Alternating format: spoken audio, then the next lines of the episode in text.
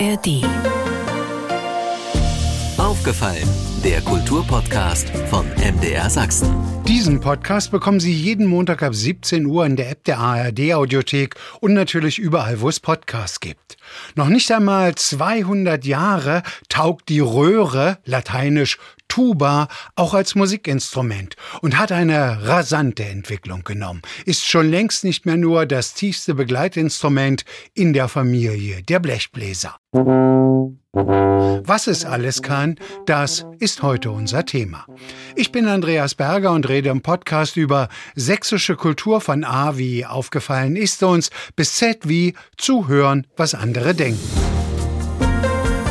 Natürlich, immer wenn man so ins Jahr hineinschaut, schaut man auch, was gibt es Besonderes und das wissen Sie, seit vielen, vielen Jahren ist es so, dass immer ein Instrument des Jahres gekürt wird und das des Jahres 2024, das hören wir jetzt.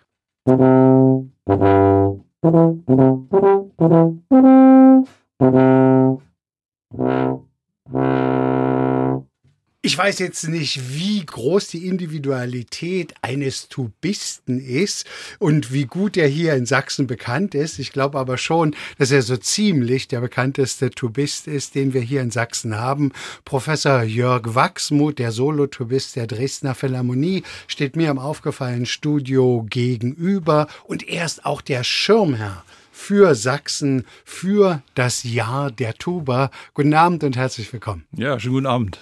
Jörg, wenn Sie sich mal so zurückerinnern, seit 2000 jetzt glaube ich hier in Dresden, seit 2002 bei der Dresdner Philharmonie, auch Honorarprofessor an der Musikhochschule, Sie unterrichten, Sie geben Meisterkurse. Wann ist Ihnen die Tuba begegnet und war es tatsächlich lieber auf den ersten Blick? Lieber auf den ersten Blick war es tatsächlich nicht, weil nicht ich auf die Idee gekommen bin, Tubist werden zu wollen, sondern mein Vater. Resultiert aus der Tatsache, dass er selber Trompeter ist und sein Vater Tubist und der Großvater von meinem Vater auch Tubist. Und er dachte dann, so wo ich 14 war und eigentlich Schlagzeuger werden wollte. Also moderner Drummer, in Berlin an der Hochschule studieren, du machst noch ein Blasinstrument. Und an, bei der Eignungsprüfung in der Musikschule in Potsdam hatte ich meine Trompete mit. Ich konnte so ein paar Töne drauf spielen. Und da sagte der Abteilungsleiter, also wenn der damit studieren möchte, also Trompete, das schafft er nicht. Aber Tuba, das wäre möglich. Und wie ist da die Begründung mit der Luft, mit der Technik? Nein, das war. Also heute weiß ich, mein Vater ist jetzt 84 und spielt immer noch ein bisschen Trompete. Heute weiß ich, dass er für seine Blaskapelle, die er damals gründete, neben seinem Hauptjob in der, in, im Potsdamer Theaterorchester, dass er einen Tubisten brauchte in der Blaskapelle. Das war ein Deal, den er mit dem damaligen Abteilungsleiter dort gemacht hat. Ich meinte das viel mehr, diese Unterscheidung. Trompeter wird er nicht, aber Tubist kann er werden. Hat das was mit Luft- und Atemtechnik zu tun? Ja, die Atemtechnik und die Luftmenge ist die gleiche. Nur bei, bei der Tuba braucht man eben noch mehr Luftmenge als bei der Trompete. Einen der Sätze, wo ich schmunzeln musste, war, mit der Gabel geht man zum Mund, aber mit dem Mund zum Mundstück. Ja, das ist, weil die Tubisten meistens im Sitzen spielen und die Tuba ja auf dem Schoß steht. Liegen tut sie ja nicht. Und dann muss man logischerweise mit dem Mund zum Instrument. Eine Trompete hat man in der Hand und kann sie natürlich zum Mund führen, wie die Gabel. Jörg, Sie haben jetzt die Chance, die einmalige Liebeserklärung an Ihr Instrument öffentlich zu machen. Was hat denn die Tuba für Sie, was all die anderen Blechblasinstrumente nicht haben? Für mich ist die Tuba eines der, oder sagen wir mal, das Instrument mit dem, oder Blasinstrument mit dem größten Tonumfang. Und der Obertonreichtum und die, Klangfarben, die haben es mir persönlich sehr angetan. Deswegen mache ich das auch schon 40 Jahre. Also die Tuba hat wohl viel Charakter, aber man darf nicht vergessen, sie hat auch Durchsetzungsvermögen. Ne? Und deswegen hat sie auch eine immer größer werdende Fangemeinde. Da kann ich nur sagen, die Tuba, sie lebe hoch.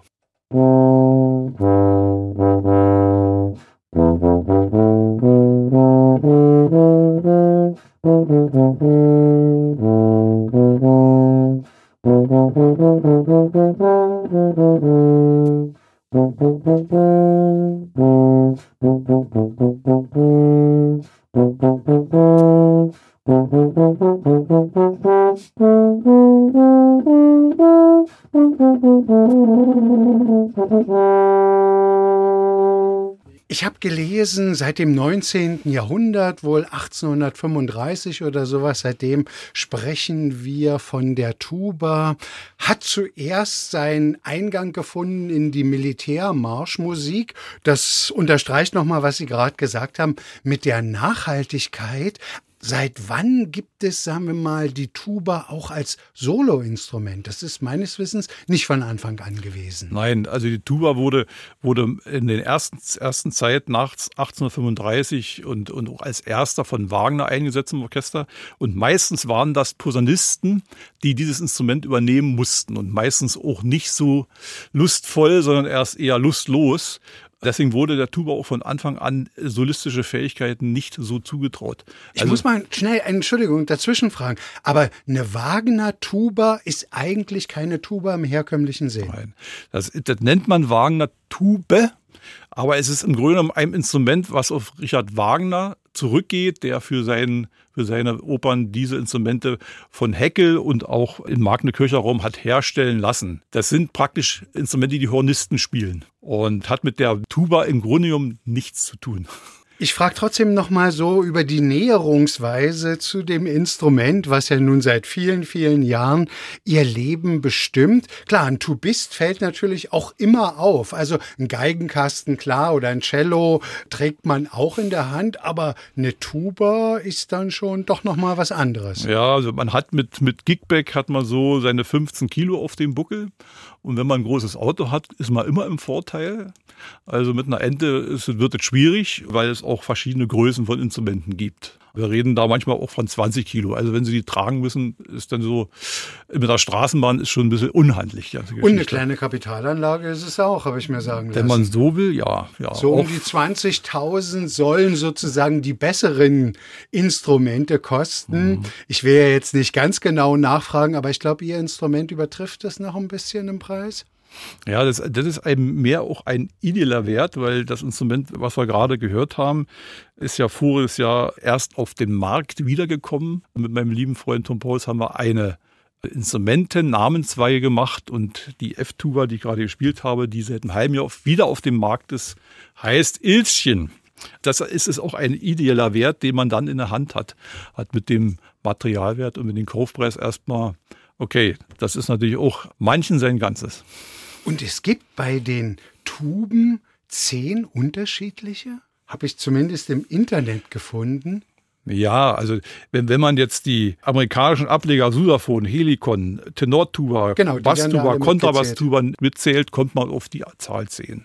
Gibt es eigentlich auch Komponisten, Herr Wachsmuth, die jetzt aktuell für Tuba schreiben? Also meines Wissens ist etwas im Äther. In Berlin wird etwas geschrieben, aber das ist noch sozusagen nur mit einem Datum versehen und noch geheim, was da rauskommt. Aber es wird sicherlich was Tolles werden, weil es, glaube ich, mehrere Betuben betrifft. Mehr kann ich zu dem Thema noch nicht sagen, weil es ja noch alles sehr frisch. Auf was kommt es mehr an? Auf das Instrument oder auf den Künstler, die Künstlerin, wobei Frauen, Tubisten? Doch, gibt es. Gibt ja, es? Gibt es. Auch immer mehr. Und immer, also in Oldenburg gibt es eine Tubistin am dortigen Theater und in Berlin. Aber die Frauenquote ist noch nicht ganz erreicht. Aber ist es ähnlich so wie bei den Geigen? Die Stradivari allein macht es noch nicht. Man muss sie natürlich auch entsprechend spielen. Ist es bei der Tuba auch so, dass natürlich der Tubist oder die Tubistin das Entscheidende ist? Ja, es ist so, dass der, der Spielende das Entscheidende ist. Natürlich ist, wenn man ein gutes Instrument hat, immer im Vorteil, aber ich will es mal so sagen, der Kluge kann sich womöglich dumm stellen. Andersherum ist es schon schwieriger. Bei Ludwig Güttler habe ich gelernt, als Trompeter, dass das Mundstück natürlich auch eine ganz besondere Bedeutung hat. Ja, hat es auch. Aber auch wieder da ist wirklich die Regel der Spieler, wenn, wenn, wenn alles passt, wenn ein, ein Spieler 100 Prozent für das Instrument begabt ist, darauf kommt es auch an. 50 Prozent ist Begabung, 50 Prozent ist Fleiß. Nur mit Fleiß kriegt man keine Weltklasse. Dann ist erstmal egal, was für ein Mundstück da drauf steckt. Spezifizierung gibt's dann später. Aber wenn alles stimmt, geht es auch mit einem kostengünstigen Modell. Nun ist die Tuba zuallererst ein Begleitinstrument. Und ein Begleitinstrument, aber glaube ich sagen zu können, im Unterschied zur Geige, das natürlich nicht die ganze Zeit erklingt, sondern meistens eben an bestimmten Stellen in einer Sinfonie oder wie auch immer. Wie schwierig ist es da eigentlich für den Tubisten, sich zu konzentrieren und dann genau in dem Moment praktisch die Luft zu haben, dass die Töne genauso kommen, wie sie gewünscht sind. Also mentale Training, also man muss als du bist Wartezeit und vor allem Sitzefleisch haben und muss wirklich auch manchmal 10 oder 15 Minuten oder bei Wagner-Opern sogar eine ganze Stunde aushalten und darf dabei keine Miene verziehen, sich nicht im Gesicht kratzen oder irgendetwas machen, sondern sehr interessiert nach vorne gucken, als wenn man mitspielt. Das macht die Sache schwer, wenn man dann weiß, dass manchmal nach zehn Minuten zehn Töne zu spielen sind und die vielleicht auch noch im Pianissimo, dann wird es wirklich schwer. Also es gibt verschiedene Arten, wie man ein hohes Fiss oder ein tiefes Fiss auch buchstäblich in die Hose gehen lassen kann. Gibt's eigentlich bei den Blechbläsern auch so eine Klassifizierung, so wie bei den Geigen eben erste Geige, zweite Geige und so weiter. Ist das beim Blechbläsern eigentlich auch so üblich? Ja, im Symphonieorchester haben wir den Fall, dass dort eine Tuba besetzt ist. Es gibt mehrere Werke, wo auch zwei Tuben besetzt sind. Richard Strauss ist so ein Fall, Strawinski ist so ein Fall, wo eine erste Tuba und eine zweite Tuba besetzt sind. Währenddessen den Vergleich ins, im Blasorchester hat, hat die, hat die Tuba eine ganz andere Funktion. Ne? Da ist sie wirklich der Bass vom, vom Orchester, währenddessen im Symphonieorchester die Tuba nicht der Bass des Orchesters ist, das sind ja die Kontrabässe, sondern Mitglied der Blechbläser und dort das Fundament bildet. Und dadurch kommt es, dass man vereinzelte Einsätze hat, aber nicht die ganze Zeit spielt. Man hat dann eine verantwortungsvolle Tätigkeit, weil es geht um Intonation, um Pünktlichkeit und alles sowas. Man muss immer offen, man muss, muss sich immer wie ein Hochleistungssportler fordern. Eigentlich bis zu seiner Rente. Gibt es etwas, was die Tuba nicht kann? Also wir haben schon gehört, sie kann uns freundlich grüßen, kann sie auch jubilieren, kann sie traurig sein, kann sie summen, kann sie lachen? Also alles möglich, ne? Oder weinen?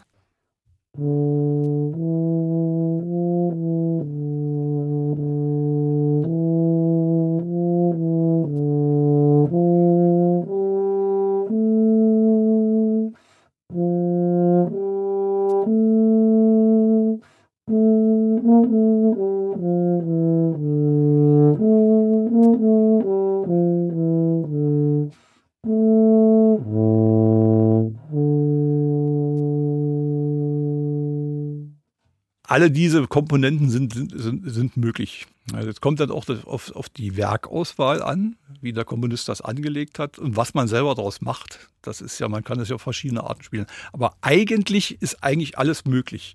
Man muss dieses Instrument genauso beherrschen wie jeder Pückeleflöter und wie jede Geige. Jedenfalls sollte das der Anspruch sein. Mark Neukirchen, also der Musikwinkel hier in Sachsen, ist ja ein ganz wichtiger Hersteller für Tuben.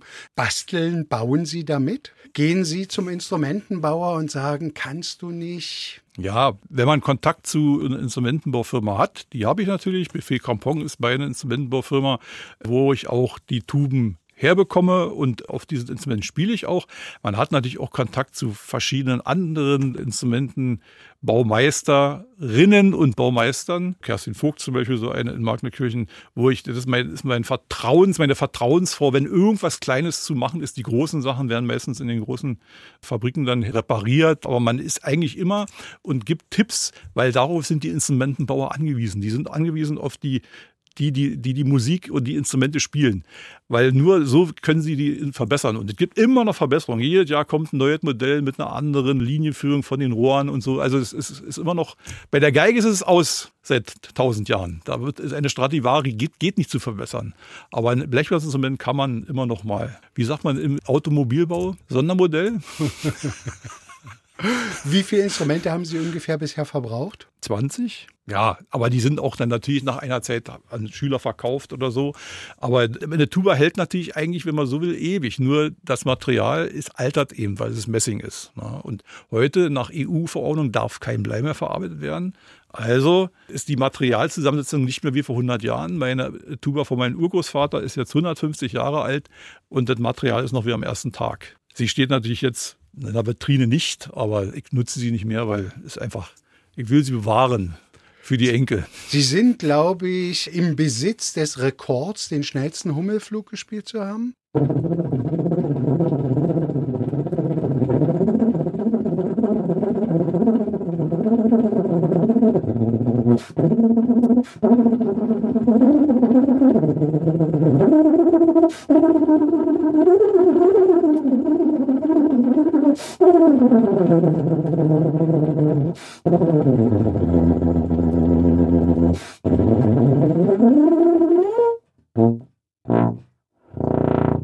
Ja, richtig.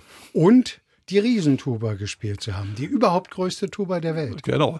Also die größte spielbare Riesentuba der Welt. Der Anspruch war ja damals von den dortigen Instrumentenbauern, Instrument zu bauen, was spielbar ist. Es gibt auch in anderen Teilen der Erde Instrumente der Größe, aber die sind keinster Weise spielbar. Also Ton kommt raus, aber keine Melodie und kein.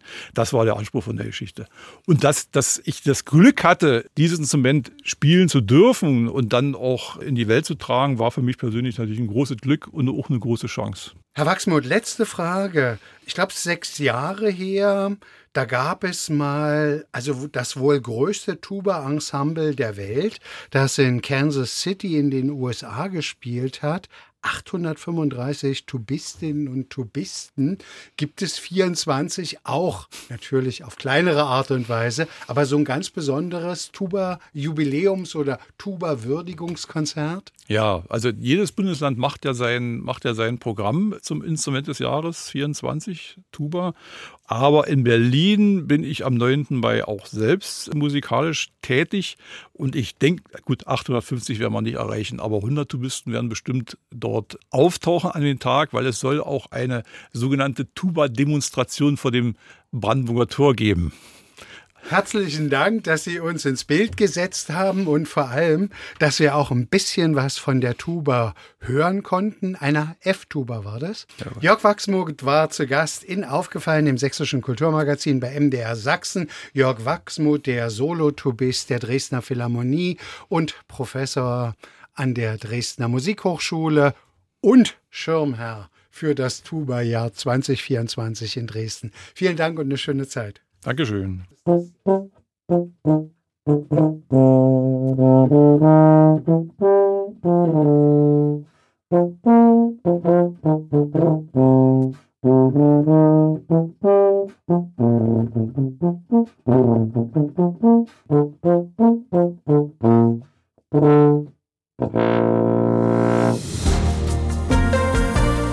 Soweit der aufgefallen Podcast von MDR Sachsen mit dem Solotubisten der Dresdner Philharmonie, der zugleich Schirmherr des Tuba-Jahres in Sachsen ist, Professor Jörg Wachsmuth. Einen zweiten Podcast haben wir für Sie heute auch noch. Ein Gespräch mit dem Schriftsteller und Theaterautor Lukas Rietschel. Am Sonnabend hatte in Zittau sein neues Stück, das beispielhafte Leben des Samuel W. Uraufführung. Den aufgefallenen Podcast bekommen Sie jeden Montag ab 17 Uhr in der App der ARD Audiothek und natürlich überall, wo es Podcasts gibt. Auch zu empfehlen der Krümelgeschichten Podcast von MDR Sachsen.